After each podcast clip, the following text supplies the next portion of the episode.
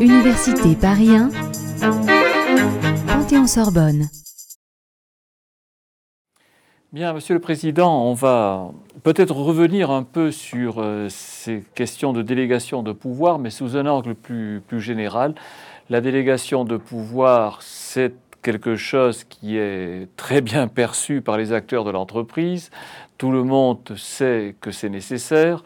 Euh, on a, je crois qu'un ouvrage récent parlait de la délégation de pouvoir technique d'organisation de l'entreprise, c'est-à-dire qu'il plaçait très très haut la pratique de la délégation. C'est dire que je crois qu'il est bon de revenir un peu sur cette matière pour, pour en donner un peu les fondamentaux parce que euh, je crois que c'est un questionnement qui est partagé par tous les acteurs et de toutes les entreprises, en fait. C'est vraiment une des questions les plus fédératrices quant aux interrogations que les gens peuvent avoir. Merci, merci de me donner cette opportunité, parce que effectivement, euh, technique d'organisation d'entreprise, euh, euh, de la même manière que M. Jourdain faisait de la prose sans le savoir, euh, je crois vraiment qu'on peut dire sans forcer le trait que toutes les entreprises, toutes les sociétés, euh, parlons des sociétés, pas des personnes physiques, et encore d'ailleurs on pourrait y réfléchir, mais enfin peu importe, toutes les, sociétés font nécessairement appel à des délégations de pouvoir. Je, donnerai un, exemple extrêmement concret à propos des clauses de réserve de propriété. On sait que la clause de réserve de propriété qu'un bien qu'on livre doit être acceptée par l'acheteur au plus tard au moment de la livraison. Alors, elle peut être dans les conditions générales de vente du vendeur, elle peut être euh, dans l'accusé de réception de la commande, mais souvent, elle est au dos du bon de livraison. Souvent. Et qui signe le bon de livraison? On ne va pas aller chez le président, directeur général, pour lui faire signer le bon de livraison. Sur le cas de chargement, là, euh, au cul du camion, comme on dit, eh ben, il y a quelqu'un, un magasinier, un livreur euh, de l'entreprise, enfin, euh, qui signe, et qui signe pour l'entreprise. Il n'a aucun pouvoir de direction. Et, et pourtant, on n'a jamais soutenu qu'il n'avait pas engagé valablement l'entreprise. C'est dire que, voilà, c'est qu'il a sans doute une délégation de pouvoir. Alors, je crois qu'il faut bien retenir que la délégation de pouvoir, c'est une réalité, une réalité incontournable. Et, euh, on, on, a tous enseigné en première année, l'un des premiers cours consiste à expliquer aux étudiants en droit en quoi ils ne cessent de faire du droit. On leur dit, vous allez chez le boulanger, vous allez monter dans l'autobus, euh, euh, vous faites un excès de vitesse, etc. etc. Et ils découvrent qu'ils ont des agents juridiques extrêmement importants qui n'arrêtent pas d'en faire. Euh, ce qui est vrai pour une personne physique est évidemment tout aussi vrai pour une personne morale. La société génère des actes juridiques en permanence. Et je ne me parle pas même euh, de la responsabilité délictuelle ou quasi délictuelle. Je parle de la responsabilité, enfin, des, engagements contractuels et de la responsabilité qui en découle. Alors, euh, c'est bien une réalité. C'est bien une réalité et, c'est pas parce qu'on ne la voit pas, c'est là aussi je veux dire qu'il euh, y a toujours un organigramme dans une entreprise. Euh, et c'est donc bien une nécessité, en ce sens que l'entreprise ne peut pas marcher sans qu'on sache qui fait quoi. Et l'organigramme peut ne pas être écrit, mais même s'il n'est pas écrit, il existe quand même. Alors, c'est mieux de l'écrire, je le dirai pourquoi tout à l'heure, à mon avis, c'est mieux de l'écrire, mais forcément, on ne va pas déranger les dirigeants de la société et les représentants légaux de la société pour la, le moindre acte juridique.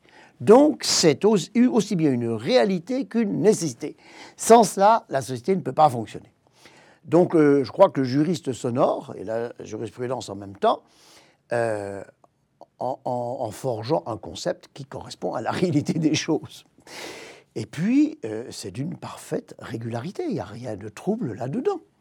Il n'y a rien de trouble. Euh, ce que je crois qu'il faut éviter, c'est un excès de formalisme. C'est-à-dire travailler dans l'esprit même de l'entreprise. Euh, je, donnais tout à l'heure l'exemple du mandat qui est un peu formaliste. Il faut qu'il ait non pas une date certaine, mais qu'on puisse quand même dire qu'à telle date il existait bien, ce qui lui donne une date certaine d'ailleurs. Non. Euh, ce que la jurisprudence de la Chambre commerciale en particulier a fait, c'est que elle a dit, mais pour le justifier, justifier cette délégation de pouvoir, c'est très simple. Vous pouvez la justifier devant le juge, chargé précisément d'apprécier la régularité de la déclaration de créance, mais chargé d'apprécier autre chose, c'est un exemple, jusqu'à la clôture des débats. Et alors, là, il y a quand même un paradoxe, c'est que euh, on ne peut pas faire moins, formaliste. Si le débat se pose, on a jusqu'à la clôture des débats devant le tribunal pour porter le papier de l'actuel représentant légal de la société qui vous dit oui, telle personne qui a signé la déclaration de créance avait bien délégation de le faire. C'est tout ce qu'il y a. La date de ce papier, elle est d'aujourd'hui. Elle n'a pas besoin d'être faite. Et d'ailleurs, le dirigeant de l'époque est parti, peut-être décédé. Peu importe, c'est l'actuel dirigeant qui le dit. On ne peut pas faire plus simple. Puis si même on a manqué l'affaire au niveau du tribunal, on peut faire appel et aller devant la cour d'appel. Et jusqu'à la clôture des débats devant la cour d'appel, on peut encore apporter ce papier. Alors, quand je donne cet exemple, on devrait en déduire en toute logique qu'il n'y aurait jamais dû y avoir de contentieux, que ce genre de contentieux est, eh bien non. Il faut croire que le message ne passe pas, malgré des articles qu'a suscité la Cour de cassation, hein, je dois bien le dire. Euh, l'un de ses conseillers référendaires, qui est maintenant conseiller à la Cour de cassation, Jean-Pierre Rémery, avait publié une chronique très courte pour expliquer ces choses-là. Ça n'a pas eu les effets euh, d'atténuation qu'on pouvait espérer. Alors, euh, les choses sont simples. La délégation de pouvoir, c'est une réalité, c'est une nécessité, c'est d'une parfaite régularité. Ça n'est pas un mandat, ça n'est pas l'action d'un dirigeant investi du pouvoir de représenter la société, c'est l'action d'un préposé, d'un salarié de la société qui a reçu la délégation par précisément un des dirigeants représentant légal de la société, il a euh, reçu une, euh, le, pouvoir, le pouvoir, pas le mandat, le pouvoir, le pouvoir euh, de le faire. Et à cet égard, d'ailleurs, la jurisprudence de la Chambre commerciale, qui est constante, est, tout à fait convergente avec celle d'autres chambres. J'ai trouvé un arrêt récent de la deuxième Chambre civile et précisément rendu à propos de l'article L227.6. Donc on ne peut pas avoir un exemple plus topique. C'est le pourvoi 08 15 085. C'est la deuxième chambre civile qui dit il résulte de l'article 227-6 du Code de commerce que, alors je cite, le président d'une société par action simplifiée peut valablement déléguer à l'un des préposés de celle-ci le pouvoir de la représenter en justice à propos d'une déclaration de créance, mais à propos. Et s'il a le pouvoir, s'il peut donner le pouvoir de représentant en justice, il peut évidemment donner le pouvoir de faire un acte juridique quelconque. Je dirais qu'il peut le plus, euh, peut le moins. On, on pourra en discuter, parce que finalement, l'action en justice est peut-être de nature purement conservatoire mm, ou, d'une nature plus forte, comme un acte d'administration, voire un acte de disposition. Mais euh, non, ce n'est pas le cas. C'est vraiment, on a de façon générale le pouvoir le pouvoir de faire. Euh, ils avaient ajouté pour les procédures dispensées du ministère d'avocat, oui, ben voilà, ils remplacent même l'avocat. Et euh, euh, ils avaient ajouté, ils ont ajouté dans cet arrêt du 9 juillet 2009, le délégué du président peut, lorsque la convention de délégation le prévoit, subdéléguer le pouvoir de représenter la société à un autre préposé de celle-ci. voilà, c'est le serpent qui se mord la queue cette fois-ci, mais dans le bon sens. on arrive au fait, c'est bien ça c'est une, délégation de pouvoir. Alors, euh, au terme de ces quelques propos, je crois qu'il est temps de conclure. Il est temps de conclure pour euh, bien faire comprendre déjà que celui qui euh, signe ou qui agit ou qui manifeste une volonté au nom de la société n'est pas nécessairement un dirigeant qu'il n'engage pas nécessairement sa responsabilité. Ça, c'est de la notion de dirigeant et ce n'est pas la notion de représentant. Que, euh, en pratique, euh, il ne suffit pas d'avoir des représentants légaux investis par les statuts pour agir au nom de la société. C'est utopique, c'est pas possible. Il faut d'autres, d'autres représentants, c'est-à-dire des gens préposés, salariés. Pourquoi? Parce qu'ils sont dans la maison, euh, ils sont dans le nuage dont je parlais tout à l'heure. Euh, ils, sont, ils sont de la maison. Et la société doit d'ailleurs les contrôler d'assez près. Et c'est là qu'elle a intérêt à faire un bon organigramme. Parce que finalement, le risque, quand on y réfléchit de tout ça, de cette réalité, il est plus pour la société, pour la société, car la société risque de se trouver engagée par des actes d'un de ses préposés qu'elle n'a pas voulu. Donc c'est à elle, la société, de tenir son monde. Et pour tenir son monde, il y a au moins deux moyens. Un, de faire un organigramme bien précis pour dire qui fait quoi. Et deux, de dire au personnel, attention, si vous n'avez pas le pouvoir de le faire, délégation de pouvoir, vous ne faites pas. Mais je crois que ça se vit bien comme ça.